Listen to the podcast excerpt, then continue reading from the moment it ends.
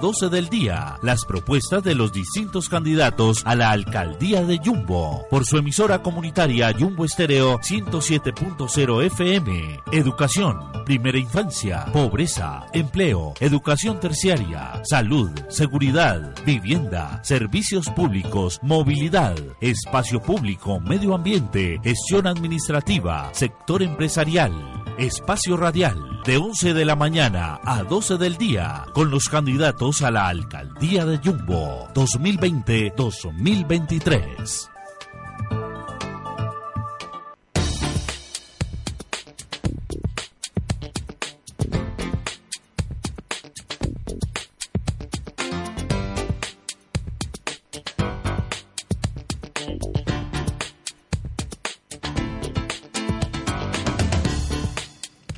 Bueno, nuevamente en la emisora Jumbo Estéreo para, des, obviamente, darles a ustedes ese caloroso saludo y darle la bienvenida a el espacio donde tienen la, los candidatos a la alcaldía del municipio de Jumbo esa posibilidad de estarse enterando, obviamente, de las inquietudes de la comunidad, pero ellos también de plantearle las soluciones a cada una de esas inquietudes. Movilidad, espacio público y medio ambiente. Ese es el componente que hoy nuevamente nos permite que están acá los candidatos. Gerardo Restrepo Bravo es el candidato y a propósito con él estaríamos terminando esa franja de movilidad, espacio público y medio ambiente.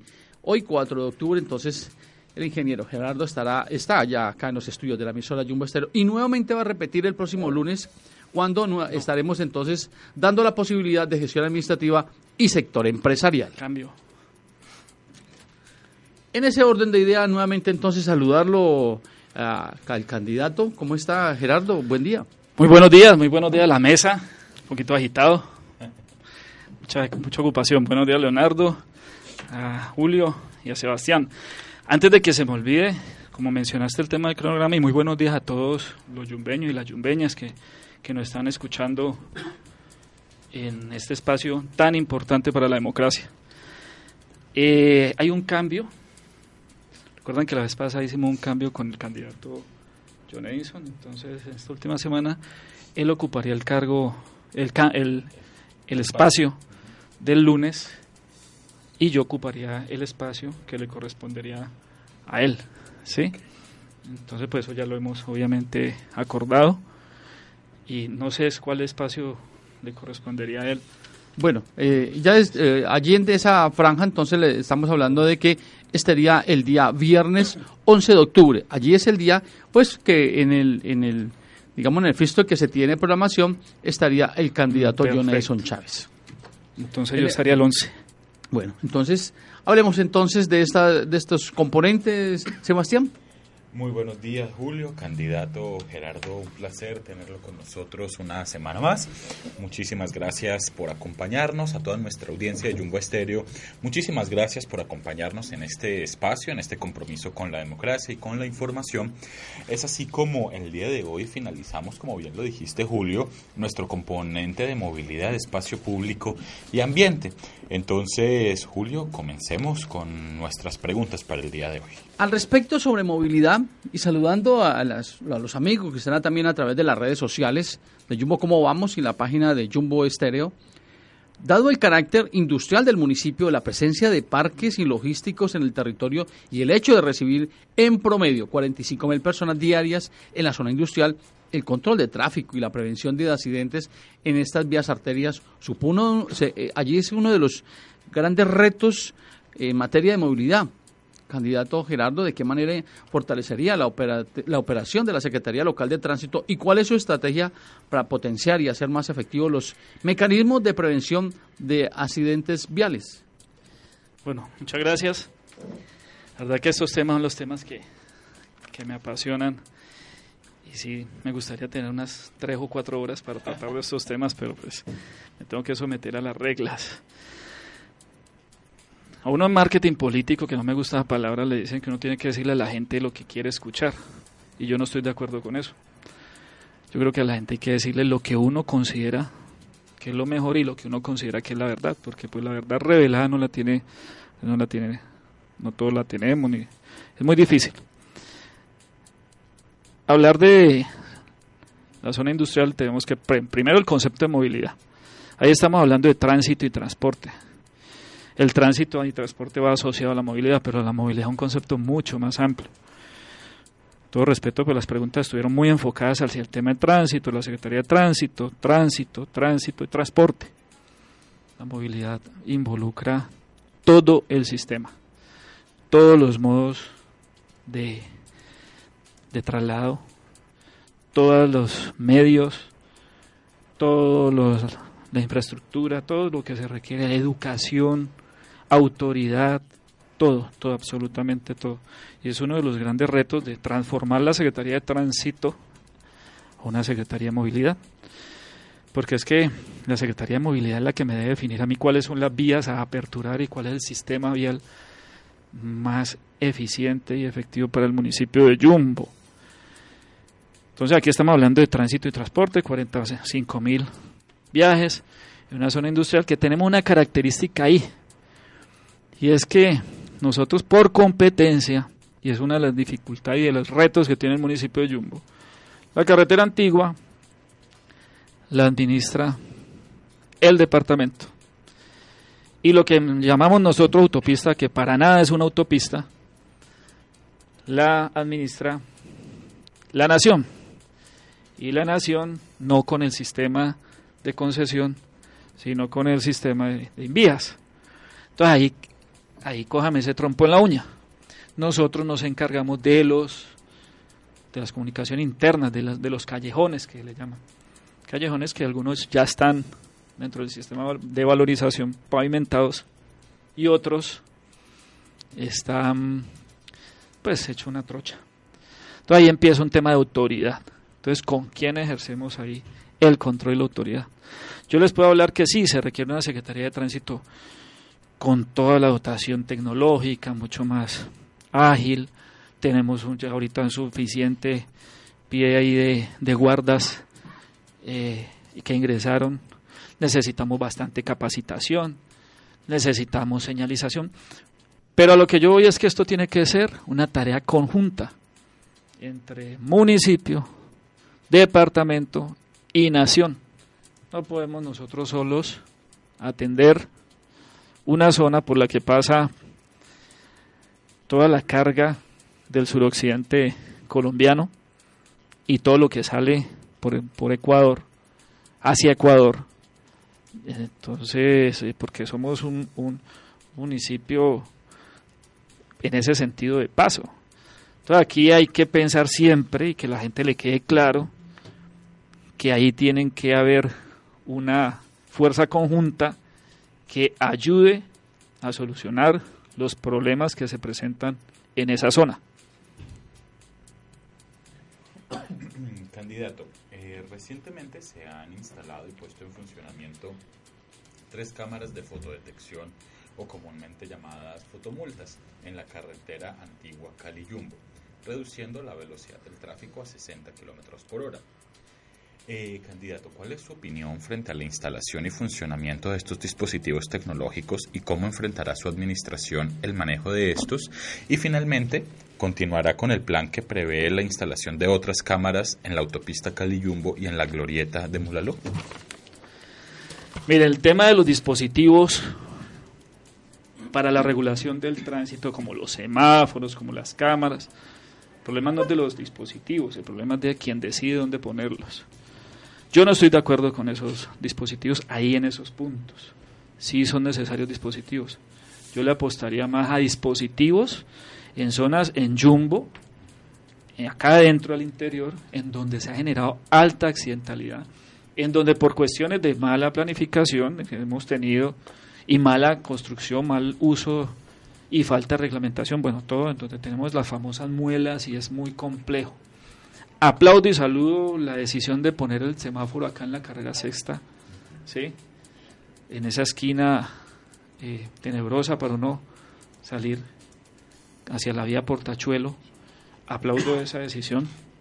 Y son dispositivos electrónicos. Ahí hay que trabajar, como en otros puntos del municipio.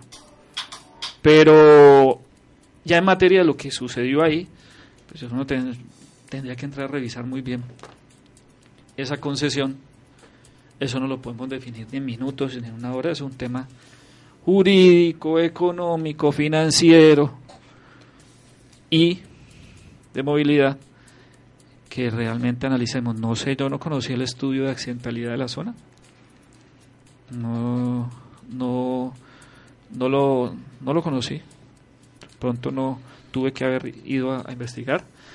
Pero pero me parece que en ese punto, en ese punto y como, como fue el manejo, que primero entonces la señalización decía una cosa y después la otra, ahorita pusieron ya unos rangos, unos horarios, no sé, yo no sé si esos horarios son por el colegio o los horarios son de son producto de, de un reglamento de la Secretaría de Tránsito. Entonces cuando uno, cuando uno viene, imagínense una persona que viene de Bogotá, que nunca ha pasado por ahí.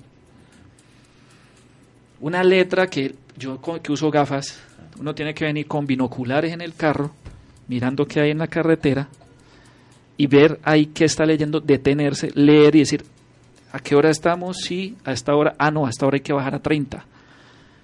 Y ahí sí, continuar. Una persona que nunca haya pasado por ahí, porque por esa carretera pasa gente que nunca más va a volver a pasar. Y entonces se ganó su multa con este letrerito de estos horarios. Yo pues no lo leí porque yo ya he pasado cantidad de veces por ahí pero los que no hacen es una carretera que, que comunica la nación.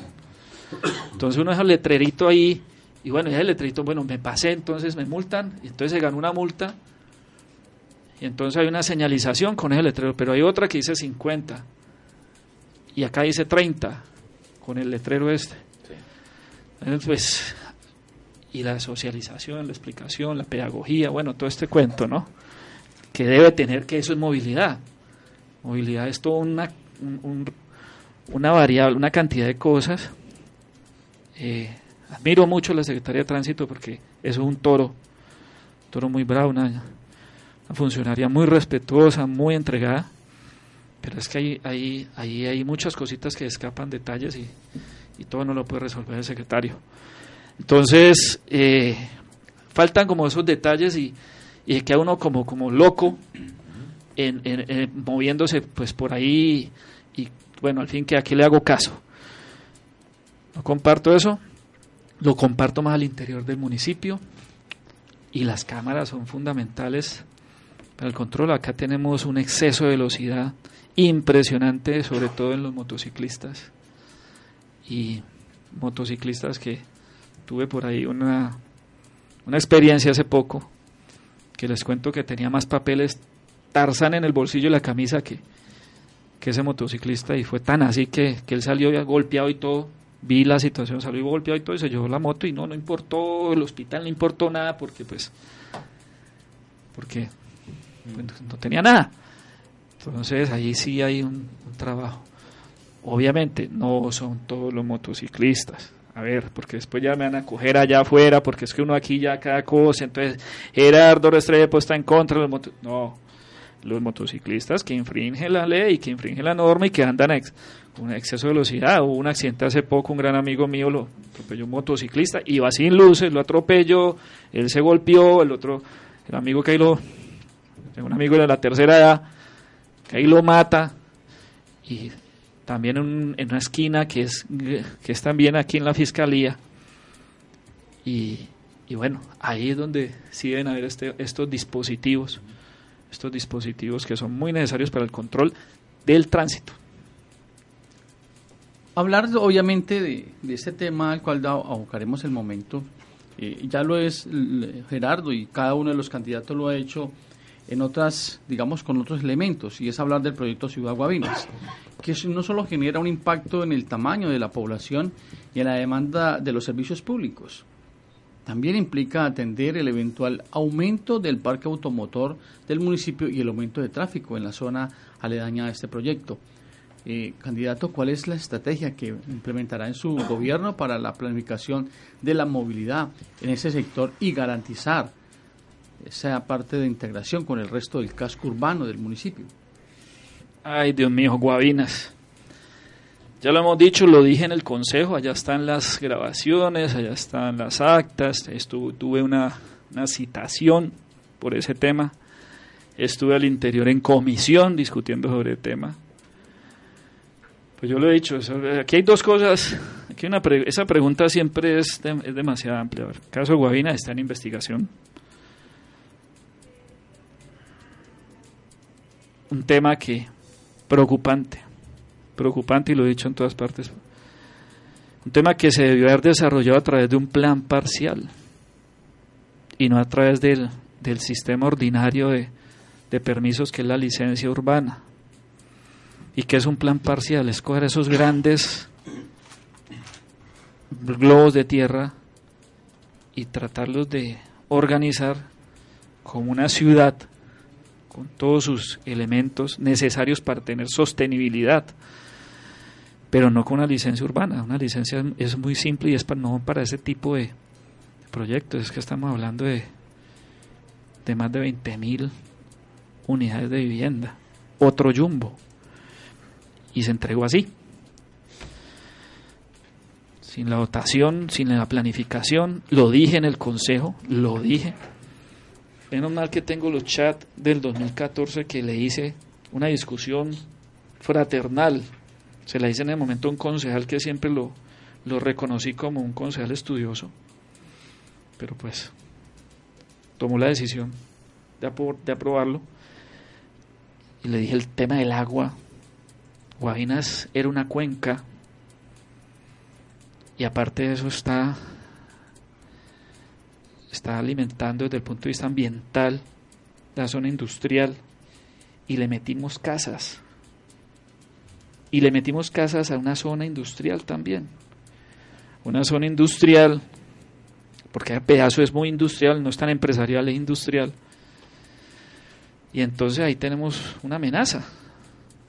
Es que también si desde lo político alguien empieza a mover Jumbo puede partir porque le añadimos Arroyo Hondo y Dapa gente. Y mucha, hay movimientos, allá hay mucha gente que quiere independizarse y quiere hacer otro municipio. Entonces tuvimos la brillante idea de, de meterle gente. Y eso podía suceder, no sé si Gerardo lo tomen como loco, como, ay, este sí, es que, ay, no tan, tan terrorista.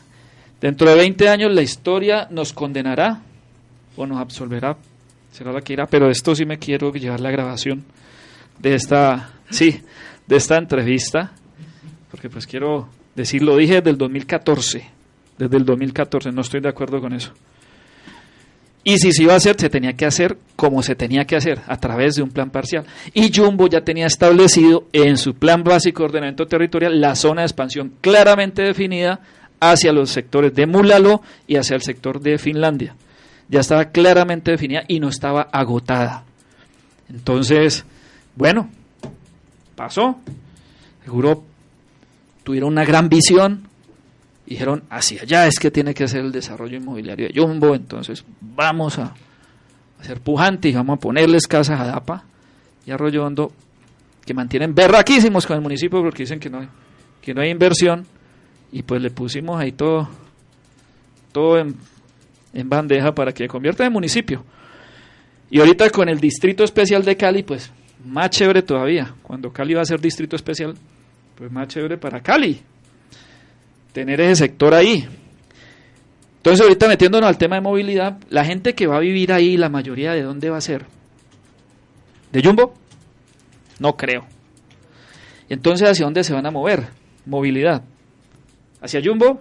No creo se van a mover hacia Cali.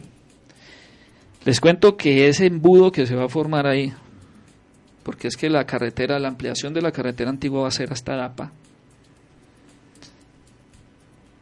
Yo no sé, vamos a tener que comprarnos helicópteros para en horas pico, cuando eso esté lleno, llegar a Cali. helicópteros. Drones, drones portátiles. Vamos a tener que darle a la ciudadanía drones portátiles para que la gente puede acceder. Y los muchachos que van a estudiar al sur, ay Dios mío, por eso el tema, qué pecado, por eso el tema de, mirar cómo traemos Universidad a Cayumbo, porque tremendo eso, nos vamos a aislar, va a ser un tema complejo, lo dije. Por ley, ellos tienen que hacer entrega de unas áreas públicas, de unas que son vías, unas vías. Ellos tienen que desarrollar están desarrollando una medio circunvalar alrededor de la, de la ciudadela. pero que resuelve el tema interno. Pero el tema ya para salir de ahí. Y esa gente, la mayoría va a tener vehículo. ¿Sí? Entonces, si nosotros no pensamos en una verdadera circunvalar, como la pensó en algún momento varias personas, entre ellas Iván Escobar Melguizo, donde conectáramos con Cali a través de por las montañas, pero eso pues lo que implica pues el costo de eso. Una verdadera circunvalar. Entonces, pues no, nos vamos a embotellar. Y si la carretera antigua no la vamos a ampliar, si la carretera antigua no la vamos a ampliar, hasta acá, hasta el rompoy de, de Argos, de las Américas, ahí vamos a estar, va a estar, va a estar complicado, complicado. Entonces, es un chicharrón con el que tendremos que lidiar siendo alcalde si Dios me da la, la oportunidad y la ciudadanía y hay que mirar cómo se le hace el quite a eso y lidiarlo, porque son de las cosas que le quedan a uno y que uno tiene que mirar cómo lo resuelve de la mejor manera, pero que ya es una decisión. Y tengo que reconocer que el alcalde actual, él, él, él le preocupó la situación, lo discutimos, pero dijimos, ahí ya hay unos derechos adquiridos desde el punto, desde el derecho privado y unas situaciones jurídicas consolidadas desde el derecho público. Porque ya hay unos actos administrativos en firme eh, por parte pues, del constructor. Y bueno, entonces ahí que eh, pasó el tiempo y pues, inició el proceso de, construcción. Yo salí al año y pedacito de la Dirección de Planeación. Por fortuna no estoy involucrado en, en ese proceso. Ahí están las indagatorias, las entrevistas en los órganos de control. Y bueno, que Dios nos coja confesados. Eh, candidato, nuestra última pregunta sobre el bloque de movilidad es sobre el transporte público. Un reto importante para nuestro municipio es el de la calidad, eficiencia y oportunidad del transporte público. Si bien la zona urbana, eh, la cobertura de este servicio presenta niveles relativamente aceptables, en las zonas rurales y en algunos barrios de ladera, este servicio es escaso y en muchos casos costoso. ¿Cuál es la estrategia que usted implementará para mejorar las condiciones del servicio y garantizar el acceso de este a las zonas más apartadas y vulnerables de Jumbo? Mira que hay un estudio, un plan, un plan de, de plan vial, no de movilidad. En esa época no se, no se usaba el concepto de movilidad. Un plan vial hecho por Germán Arboleda. Tengo que recuperar ese, ese plan, profesor mío, de los tipos que, que sabe del tema. Tuve la fortuna de tener dos docentes, James Cárdenas y, y Germán Arboleda, que saben bastante del tema y pues después me especialicé en el tema. Eh, que planteaba aquí en Jumbo, aquí hay unas dos empresas nuestras que yo las considero como nuestras empresas, pues, con el respeto de las otras dos que son urbanas, pero que son las empresas intermunicipales. Aquí también hay una gran diferencia, ¿no? Siempre se habla y hay que explicar eso. Las empresas intermunicipales se deben al ministerio y las empresas urbanas se deben al municipio. Entonces la cooperativa y y yumpeños eh, son urbanas. Por eso ellos parten de esa MECO y, hacen todo el recorrido, todas las rutas que tienen acá internamente. Y las intermunicipales son transindustriales y transjumbo.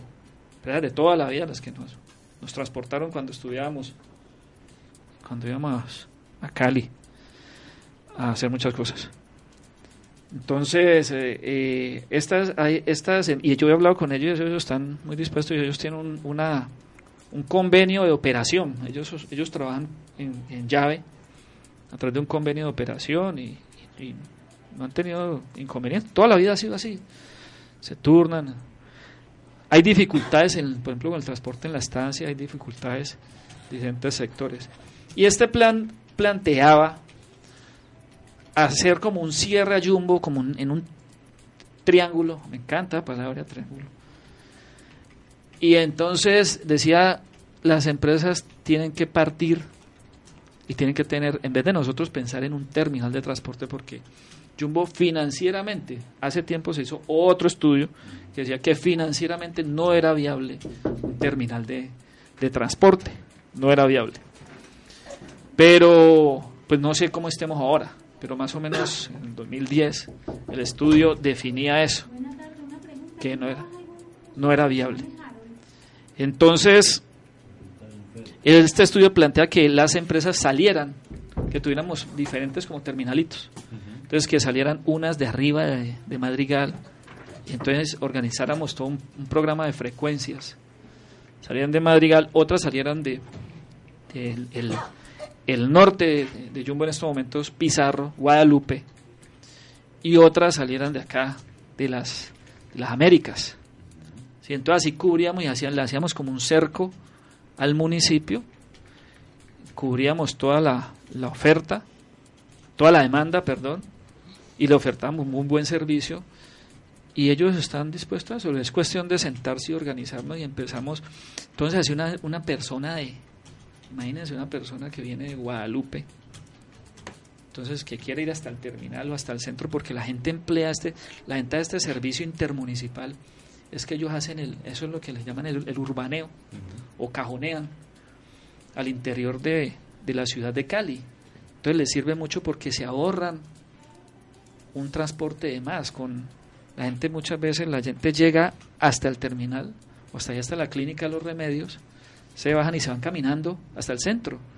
Entonces se evita mucho por el costo de un, solo pasaje, se evitan el, el, transporte allá. Entonces este, este servicio intermunicipal es, le, funciona mucho. Entonces la gente, ya una persona teniendo su poder acceder al, al transporte allá. Y lo mismo podríamos pensar con el tema rural, es hacer todo el análisis de origen-destino que, demanda un análisis de la ciudad en materia de tránsito y transporte, un análisis de origen-destino y mira, identificar esos nodos, entonces decir, ustedes me salen de estos puntos y así cubrimos y atendemos muy bien la demanda en cuanto a transporte de la ciudadanía.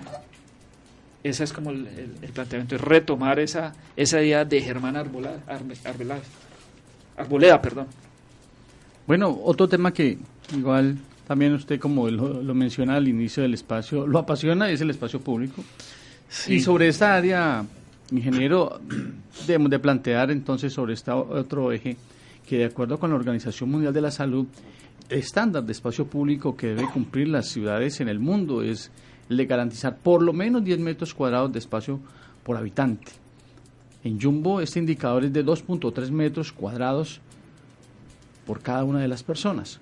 ¿Cuál es su propuesta para que Jumbo avance en la garantía de espacio público efectivo y de calidad para su población? Espacio público. Eso es de que vengo, vengo con, con mi Biblia. armado, ¿no? No, con mi Biblia de ordenamiento territorial y, espacio, de ordenamiento territorial que involucra todos estos temas. Primero hay que definir qué es espacio público, ¿sí? que la gente entienda qué es espacio público. Porque hay, hay, una, hay un cambio de paradigma de la constitución antes del 91 y después de la constitución del 91. Cuando tú hablas de la propiedad privada, le hablas, hablas con tus abuelos e incluso con tus papás, a mí la propiedad privada yo hago en mi casa lo que me da la gana. Esto es mío. La gente habla así. De aquí no me saca nadie. Hay gente que todavía dice, de aquí me sacan espero muerto. Y resulta que pues no es así. Porque el Estado cambió y el concepto cambió. Y después de la Constitución de 1991 resulta que la propiedad privada tiene una función social y ecológica. ¿Qué quiere decir eso? Es que cuando el Estado requiere de su propiedad, tranquilamente lo puede hacer, porque prima el bien común que el particular. Entonces, antes de la Constitución eso era un problema, porque era tu propiedad. Iba a estar... Yo digo que la propiedad privada es una línea. Lo que hay debajo de esa línea es del Estado. Y lo que quieres hacer por encima de esa línea, lo tienes que pedir permiso. Y si no se puede, pues no se puede. Y si necesitan de eso, se tiene que ir.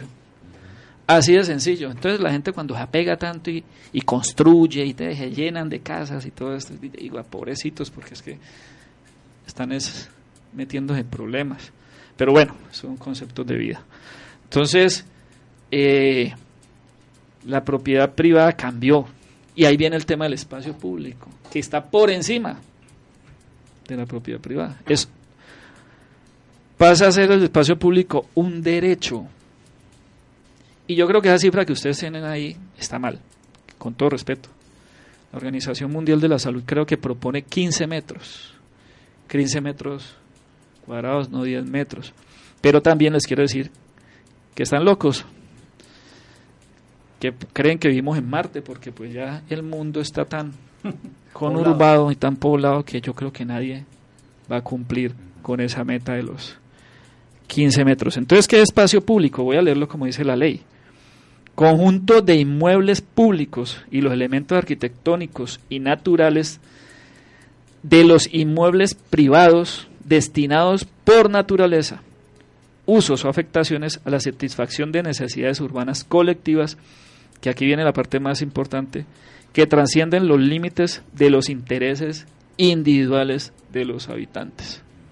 Eso está definido en el decreto nacional 1504 que se desprende de las leyes de la ley novena y después de la 388, que son las que regulan todo el tema de ordenamiento territorial.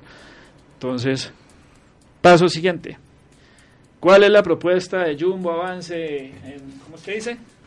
¿Cuál es la propuesta para que Jumbo pues tenga avance en la garantía del espacio público efectivo, en la calidad de su población? ¿Por qué lo dice la Organización Mundial de la Salud?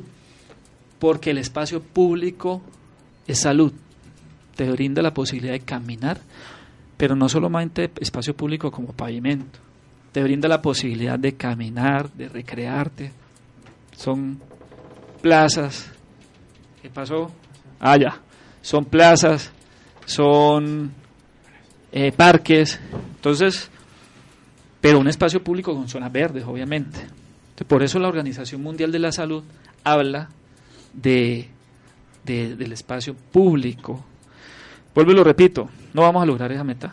Yo soy realista, vuelvo y les digo, yo les voy a decir a la gente la verdad, lo que yo considero la verdad. Yo no lo puedo engañar. Medellín, que es referente, y lo dicen los libros, y el último libro, les recomiendo este libro, el último libro de urbanismo, una, belleza de libro. Aquí la única ciudad colombiana que es, que es referente en los libros de urbanismo es Medellín. Ojalá empecemos a tener más ciudades referentes.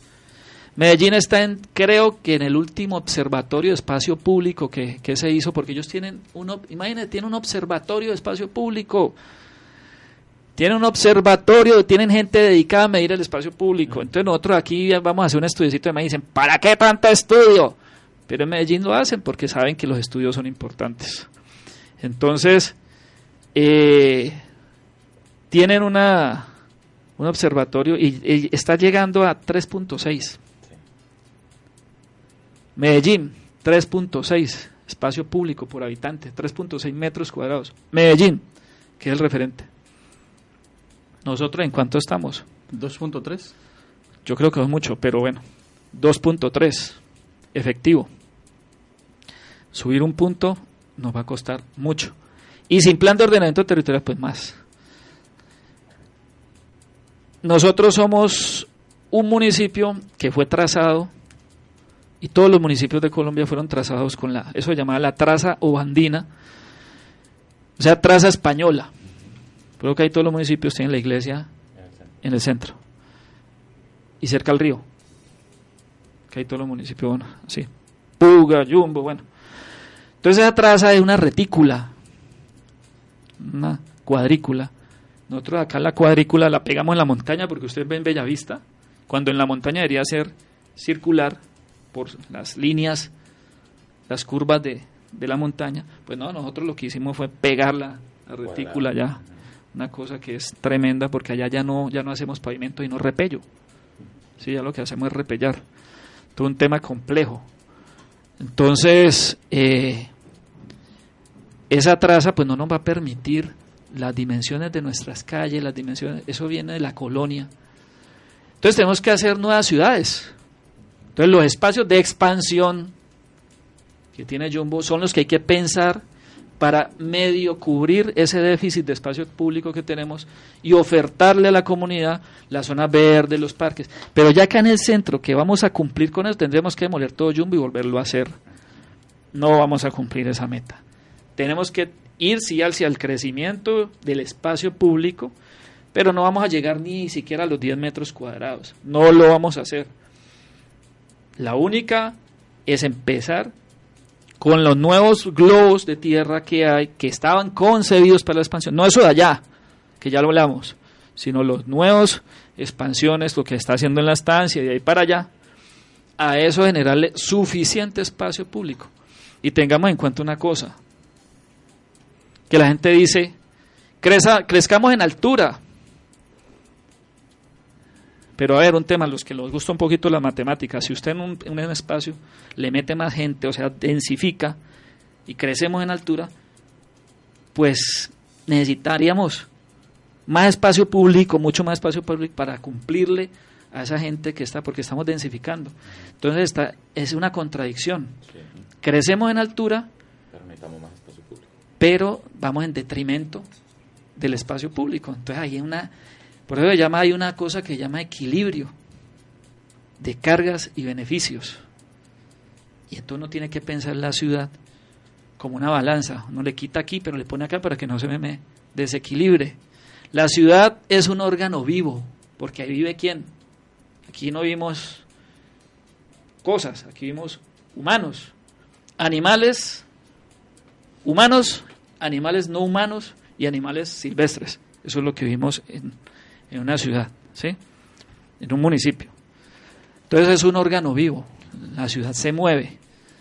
Entonces la ciudad hay que pensarla tratando de equilibrar con espacio público, tratando de tender a que, a que siempre la tendencia sea crecer, no disminuir, que sea crecer. Pero decir que yo me comprometo de que en cuatro años yo voy a lograr tal meta, no, no lo voy a hacer. Tenderé a que suba, no sé cuánto, a que tienda a subir, no sé cuánto, pero no soy tan loco para decir una cifra. Bueno, ya con estos planteamientos de espacio público vamos a la pausa comercial y ya regresamos. Juan Camí está de aniversario y lo celebra contigo. Por eso llega la Feria de Crédito. Del primero al 31 de octubre podrás acceder a nuestros créditos con una tasa de feria. Impulsa el progreso y cumple tus sueños. Conoce más llamando gratis a línea mía 018 o acércate a una de nuestras oficinas. Banca Mía sea establecimiento bancario. Vigilado Superintendencia Financiera de Colombia. No te vendas. Tu voto no tiene precio. Ayúdanos a detectar a los delincuentes electorales. Vota a conciencia, sin presiones, sin pagos. Votemos bien para que cosas buenas pasen. Para quejas y más información, comunícate al numeral 623 o ingresa a www.uriel.mininterior.gov.co. El futuro es de todos. Ministerio del Interior.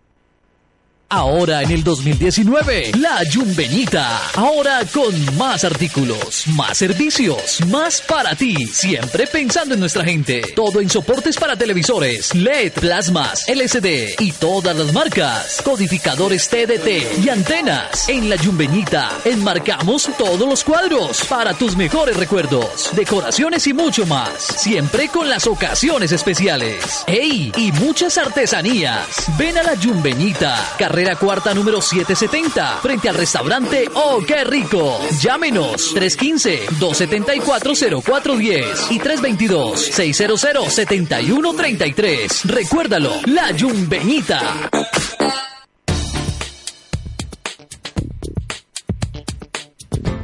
Y mientras encontramos allí, hablemos entonces de espacio público en esta última inquietud. Eh, candidato, nuestra última pregunta sobre espacio público tiene que ver con el nuevo código de policía y es que este señala la importancia del espacio público y la necesidad de que el Estado garantice su correcto uso. Es así como se han comenzado a diseñar y a implementar una serie de acciones para controlar los procesos de invasión de andenes y parques por parte de vendedores ambulantes y comercios informales. Candidato, ¿cómo atiende su plan de gobierno la protección del espacio público al mismo tiempo que el derecho al trabajo y la generación de ingresos? Qué pregunta esa tan, tan interesante porque es que hablar de espacio público sin hablar de quién lo de quién lo usa de quién lo usa pues es imposible. A ver el espacio público a veces a veces nos, nos metemos en una posición tan tan sesgada. Cuando uno sale a un parque uno sale a qué a hacerse lustrar los zapatos, a comerse un helado, a muchas cosas, ¿no? A sentarse, a dialogar, a practicar algún ejercicio, no, no sé, muchas cosas sale uno. Entonces, pues, pretender que el espacio público esté, pues, entonces, ¿para qué? Esté ahí limpio, pues limpio en el sentido, no, no, no la palabra, esté desocupado, pues no, tampoco. El tema es el ordenamiento, la organización, eso ya es diferente que tenemos que organizarnos, tenemos que, ordenarnos. Entonces ya dijimos que el espacio público es un derecho, ¿sí? Es un derecho hasta que prima por el, tema de del, de la propiedad privada. Se me embolató lo que le iba a comentar aquí, que es que quiero leerlo con, con argumentos, pero existe un un concepto que es el principio de confianza legítima en la ocupación del espacio público. Entonces, cuando el Estado no ha actuado en el momento que, debe actuar, pues este principio de confianza legítima pues, se impone y ya es gente que está ahí. Yo diría que no es tanto el argumento del derecho al trabajo, porque ese es trabajo informal, no es tan legal, pero si hay un principio de confianza legítima. Entonces lo que tenemos que hacer nosotros los gobernantes, pues es entender primero que el espacio público es ocupado por seres humanos. Seres humanos que están ahí porque encontraron ese espacio como su alternativa ante la crisis económica para sobrevivir o para subsistir o para vivir. Porque ya los Simpson, ellos ya viven con eso, los Simpson ya son una empresa. si ellos ya no me van a decir eh, que, que, que, pues están sobreviviendo, subsistiendo, pero bien, listo, lo hicieron. Y me alegra mucho eso. Entonces, eh, el espacio público lo que tenemos que organizarlo hay que caracterizarlos, hay que ordenarlos. Yo siempre pongo un ejemplo de Circasia, que es un pueblito. Yo creo que nosotros tenemos un presupuesto más grande que el de Circasia, creo. ¿Sí? Es un municipio del, eje cafetero. Sí. yo creo que tenemos un, un presupuesto más grande. Y ustedes van a la plaza de Circasia, hay hasta peces en la fuente central. No se los comen, no los, no los pescan. Hay peces en la fuente y está muy bien distribuido el parque. Es un parque como todos los parques de... Y entonces en una zona están las chazas, en otra zona están las, los puestos de donde, donde venden el cóctel, el café, las bebidas, en otra, y en otra zona están los, las comidas. Se paga al municipio un, como una, algo así, alquiler pagan porque están haciendo uso de eso, se están beneficiando, está muy bien ordenado, está muy bien delimitado. Y sale todo el mundo a la plaza a encontrarse. Las plazas son como las salas de la casa. ¿sí? Es donde se encuentra la familia. Bueno, ya las familias no se encuentran en la sala, ya cada uno llega a habitación, tienen televisor y ya ni hablan, ni se encuentran a la hora de... Son muy pocas las familias que se encuentran ya a la hora de almorzar. Pero digamos que pues en la ciudad las plazas son eso, donde se encuentra la ciudadanía, ¿sí? donde, se, donde se transmite, donde se hacen, Ítalo Calvino decía trueques, y que los trueques no solo, son solamente materiales, sino que los trueques son palabras, experiencias, historias y chismes. Pero eso, eso es lo que se sale a las plazas. Eso lo decía Calvino. Entonces, los espacios públicos tienen que estar vivos. Lo que pasa es que hay que ordenarlos, hay que organizarlos. Eso es todo. Con respecto ahora a otra inquietud y es el medio ambiente. También allí sobre el particular debemos de indicar lo siguiente. La garantía de abastecimiento de agua para el municipio pasa por la necesidad del cuidado de los nacimientos de agua y la protección de las cuencas hidrográficas y humedales. Por favor, mencione la estrategia y los planes que impulsará para garantizar el cuidado, mantenimiento y calidad de las fuentes hídricas. Bueno, eso lo hemos hablado ya en varios foros y en todos los discursos. Yo el enfoque de mi programa de gobierno, un enfoque ambiental, un concepto, principio de gobernanza como primer principio y un, y un concepto de economía circular. ¿sí? Me dio mucha risa que en estos días por ahí un candidato habla de la economía circular para que, que era la, que, para que circule el dinero. Entonces yo dije, no, la economía circular no es eso. La economía circular son las multierres, ¿no? Reducir, rediseñar, reciclar, reusar. Ah, ¿sí? Eh, y ese concepto de, de, usted que es economista, ¿usted qué escuela es? ¿Qué escuela de la economía es, mm, Sebastián? Yo no pertenezco a ninguna, a ninguna escuela. Bueno, yo soy como neoinstitucionalista. Y, y ese, ese tema de, entonces, una economía circular y que va en contra de la economía clásica extractivista. ¿sí? Aunque usted me da sopa y seco. Y, y bueno, entonces ese principio, ese, ese concepto lo tenemos en nuestro programa de gobierno. Entonces nosotros estamos planteando lo primero, planificar. Existen unos PONCA, antes llamados PONCH. Jumbo tiene unos solos, está trabajando en Arroyondo gracias a la gobernación y CBC, porque la CBC es la que, la que tiene esa iniciativa. Entonces unos PONCA. No sé, la verdad no desconozco si ya el de la cuenca Arroyondo ya determinó. Creo que ya determinó, no sé si ya se aprobó pero la cuenca del río Yumbo y Tío Ponca, ¿qué es eso? Es el plan. ¿Y qué tiene que hacer uno? Seguir ese plan. ¿Sí? Y ese plan, y nosotros retomamos elementos y planes de acción de esto. Y en, ese, en esos elementos está la recuperación de suelo. Yo ya había comentado, creo, no sé si ustedes saben, que por Naciones Unidas Jumbo es un la cuenca de Arroyo Hondo está considerada como uno de los 36 hotspot de, bueno, puntos calientes. Puntos calientes del mundo. A la vulnerabilidad por la erosión del suelo es muy alta, más del 70% tenemos ahí. Cuando hablábamos pérdida de, suelo. Cuando hablábamos de los de, lo, de la parte rural y hablábamos de, esa parte. Yo lo toqué. Listo. Entonces, ¿qué hay que hacer? Recuperar suelo y reforestar, pero no reforestar por reforestar.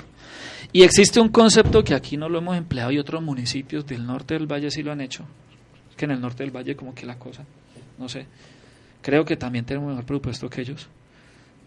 En el norte es un tema que llama un concepto que pago por servicios ambientales. Aquí el 1% que dice la, la ley que se debe usar dentro del presupuesto para para compra de predios y para ese tipo de estrategias y gestiones ambientales, y, existe eso. Pago por servicios ambientales, ¿qué quiere decir eso? Quien haga una acción que beneficie al medio ambiente se le paga. ¿sí? Entonces los guardabosques pueden salir de ahí, el cerramiento. De ahí la, la, la platica no solamente tiene que ser para comprar, para comprar predios. No solamente para eso.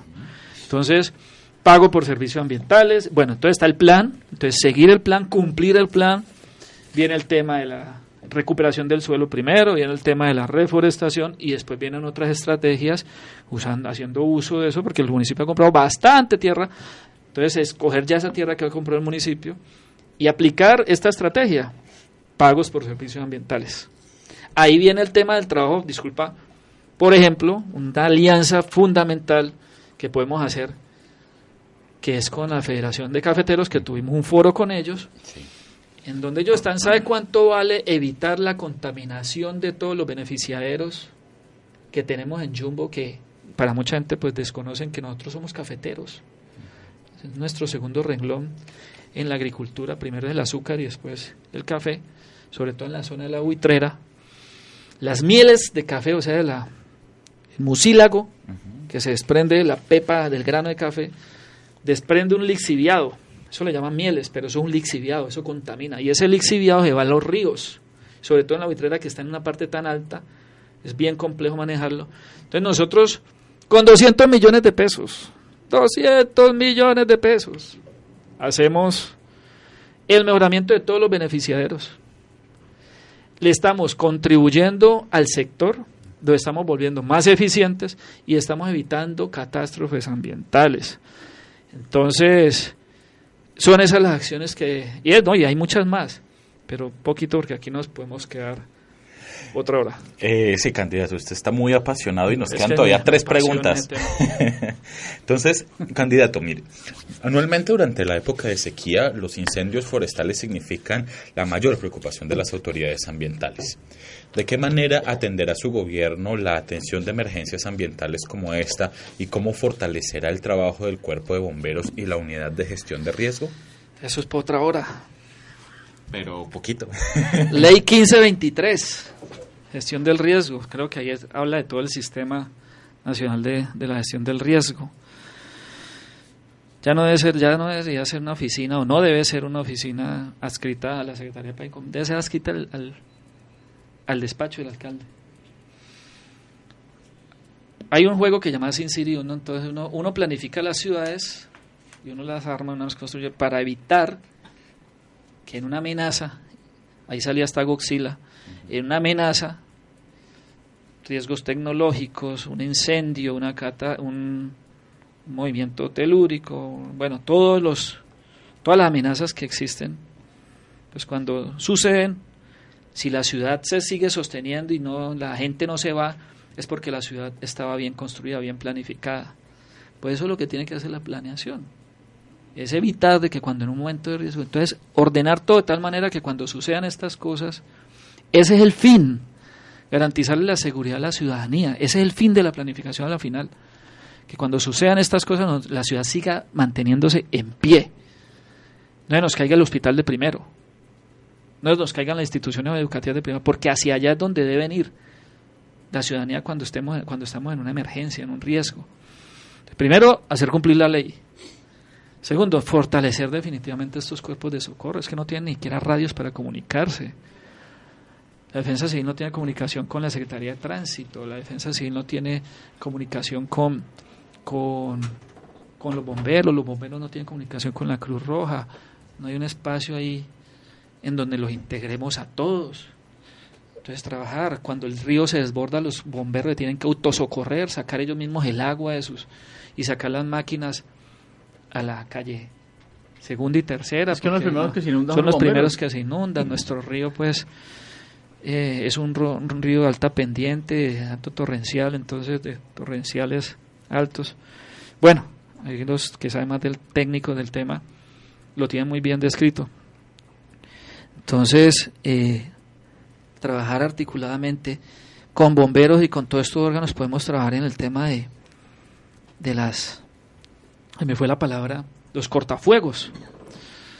No, no sé si han construido, han hecho cortafuegos cortafuegos, zonas de pequeños embalses, reservorios, donde tengamos reservas, pues el nombre lo dice, reservas de, agua, para que en estos eventos eh, podamos hacer uso de esas reservas con el Bambi, bueno, cantidad de cosas que, que se, se, pueden hacer, pero todo desde la, desde la planificación, cumplir la ley y, y, todas y todas estas acciones en articulación con los órganos de socorro y fortalecerlos a ellos. Hay que fortalecerlos, hace un excelente papel, pero, pero hay que darles más, más herramientas. A propósito, también hay que hablar en materia de calidad del aire.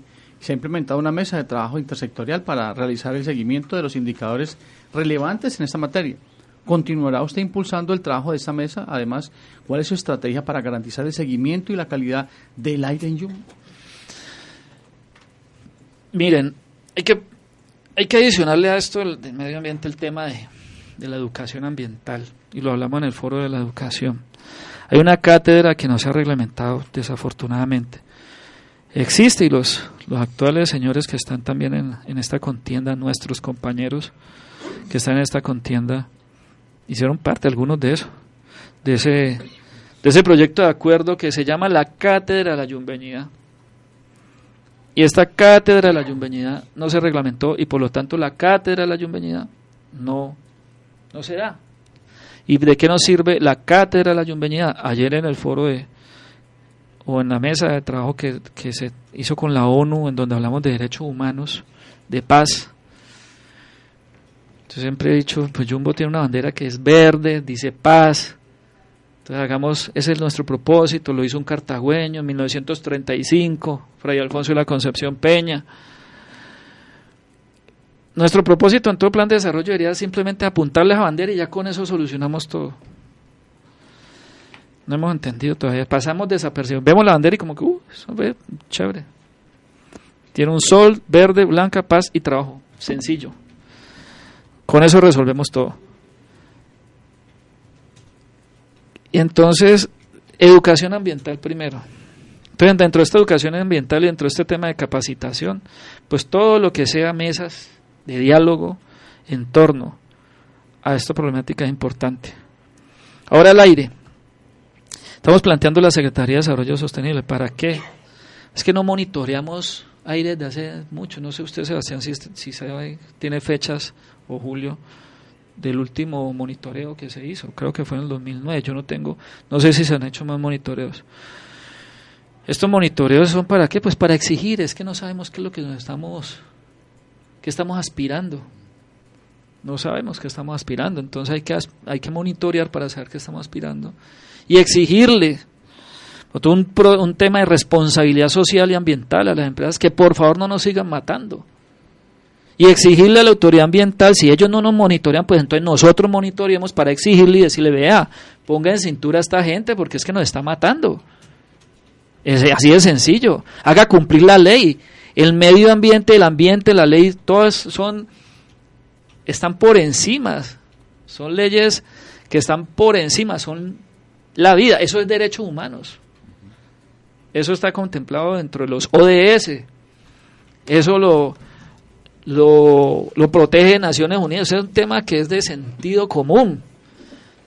Por encima de si, si, si el agua llega a un momento en donde se agota, ¿ustedes a quién creen que, le, que la ley, la ley, la ley protege? ¿A quién le dan agua? ¿A la industria o al ser humano? Uy, no me, no me digan que no van a no responder eso. Ah, pues el ser humano. Ah, bueno, ah, bueno, ah. bueno, listo. Entonces, ser, una pregunta retórica. No, no, al ser humano. Entonces eso está, eso está por encima. Entonces la industria tiene que entrar en cintura, pero necesitamos una autoridad ambiental y necesitamos demostrarle, si ellos no lo van a hacer, nosotros demostrarle que vean, nos están matando. En la madrugada todo el mundo, yo creo que aquí llega un extranjero y dice, uy, neblina. Cuando llegan por el, del aeropuerto de la madrugada, no sé si han llegado, neblina, puro smog. Sí, entonces, y es a la madrugada, ¿no? Cuando estamos durmiendo. Entonces, necesitamos esa acción. Eso, pero, pero, pero, pero nosotros no podemos decirle a la autoridad, vean, nos están matando. Y ellos, pues, se la, la mano y se puede, ah, ¿y, cómo saben ustedes eso? Pues tenemos que mostrarle con estudios, así otros digan, los estudios no son importantes. Con estudio, tenemos que demostrarles que, vean, nos están matando. Candidato, nuestra última pregunta. ¿Hay más preguntas? La última y ya. Cerramos. Esta es más larga todavía.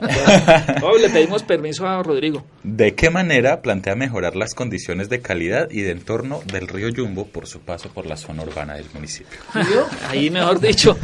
Río Yumbo, 1.5 kilómetros es lo que tenemos que trabajarle. No hemos podido. No hemos podido. Lo primerito, evitarle que le caiga el agua sucia al río Yumbo. Eso es lo primerito colectores, todos estos trampas, perdón, trampas no, cámaras de, de separación que se tienen que hacer, estructuras de separación es el nombre técnico, estructuras de separación para cuando llueve entonces el agua pase al río, pero mientras tanto el agua negra no pase al río. Eso es lo primerito. Recuperar su espacio público, todos lo hemos dicho, hay un diseño muy bonito que quedó ya y que lo están usando. Aplaudo eso. Aplaudo dos cosas de eso que digan que falta voluntad política, que faltó voluntad política, aplaudo mucho en el programa, que digan eso, que faltó voluntad política y aplaudo mucho que estén mostrando los diseños que ya estaban hechos. Eso está bien. Entonces, hay que hacerlo. Hay que, hay que hacerlo, hay que recuperarlo, pero la primera, si ustedes miran, ustedes se paran en el barrio chino. ¿Usted conoce dónde queda el barrio chino, Sebastián? Bueno, que caminarse el río. Entonces ustedes se paran ahí, que es ya es urbano, urbano. Usted ahí encuentra un río no tan moribundo. Cuando hay agua, ¿no? Pero cuando ustedes ya se paran abajo, en la huecada, en la huecada sin llegar al matadero, en la huecada antes del matadero, en la 15, ahí ya el río va moribundo. ¿Sí? El río ya va moribundo ahí. Entonces, pues qué, hay un trabajo muy grande que hay que hacer, social también, con los habitantes del río. Ya el río tiene habitantes, ya hay poltronas allá, en el río. Con estos habitantes hay que hacer un trabajo fuerte. Y el río, pues, el río se recupera. Mira, el río, cuando se enardece eso, él busca su... Él limpia. Desafortunadamente aquí han entendido que el río se le ayuda dragándolo, que es un error, porque le quitamos la permeabilidad natural que él va formando en su lecho. La gente cree que ayudarle al río es haciendo muros, y lo que hacemos es darle una connotación de caño, de canal y no de río. Entonces al río hay que mantenerle su sinuosidad, sinuosidad, su curso y hay que recuperarle su espacio. Es su espacio, el problema no es del río, el problema es de nosotros. Como todos los temas ambientales, los problemas son somos nosotros, no la naturaleza. Entonces, el río no se le ayuda dragándolo, al río no se le ayuda haciéndole muros. Si lo queremos ver, una vez un amigo que lo quiero mucho decía, es que tenemos que entamborarlo. Y yo, ay Dios mío, este hombre que está hablando, entamborar el río. Ahí sí vamos a tener más habitantes allá abajo yo. Entonces, eh, lo primerito es evitar que las aguas negras caigan al río. Lo primerito, la primera acción. Eso. 1.5 kilómetros. ¿Cuántos, ¿Cuántos kilómetros lleva Bogotá recuperados del río Bogotá? ¿Cuántos kilómetros? 30 segundos, candidato. ¿30 segundos recuperados? No, usted, 30 ah, segundos. Muchísimos, porque tienen un plan frente al río Bogotá. Nosotros 1.5 kilómetros y nos quedó grande. Nos quedó grande y eso es un reto. Y digo nos, porque yo he hecho parte de todos estos procesos. Desafortunadamente, pues no he estado en la cabeza por eso quiero estar ahorita en la cabeza. Les agradezco mucho, de verdad, su paciencia por tolerarme tanto. Estos temas me apasionan mucho y gracias a Dios y a los azares de la vida me correspondió terminar y cerrar este bloque de movilidad, espacio público y medio ambiente. Y a los oyentes, pues también gracias por su tolerancia, eh, por tan ser, ser tan generosos y recordarles que elijan bien Gerardo Restrepo, alcalde. Gerardo, un placer que estés por acá. Muchas gracias. Finalizamos el espacio, finalizamos ya también la semana. En momento estará nuevamente Noticia 107 para la próxima semana, gestión administrativa, administrativa y sector empresarial. Serían los temas que abocaremos a partir de las 11 de la mañana la próxima semana.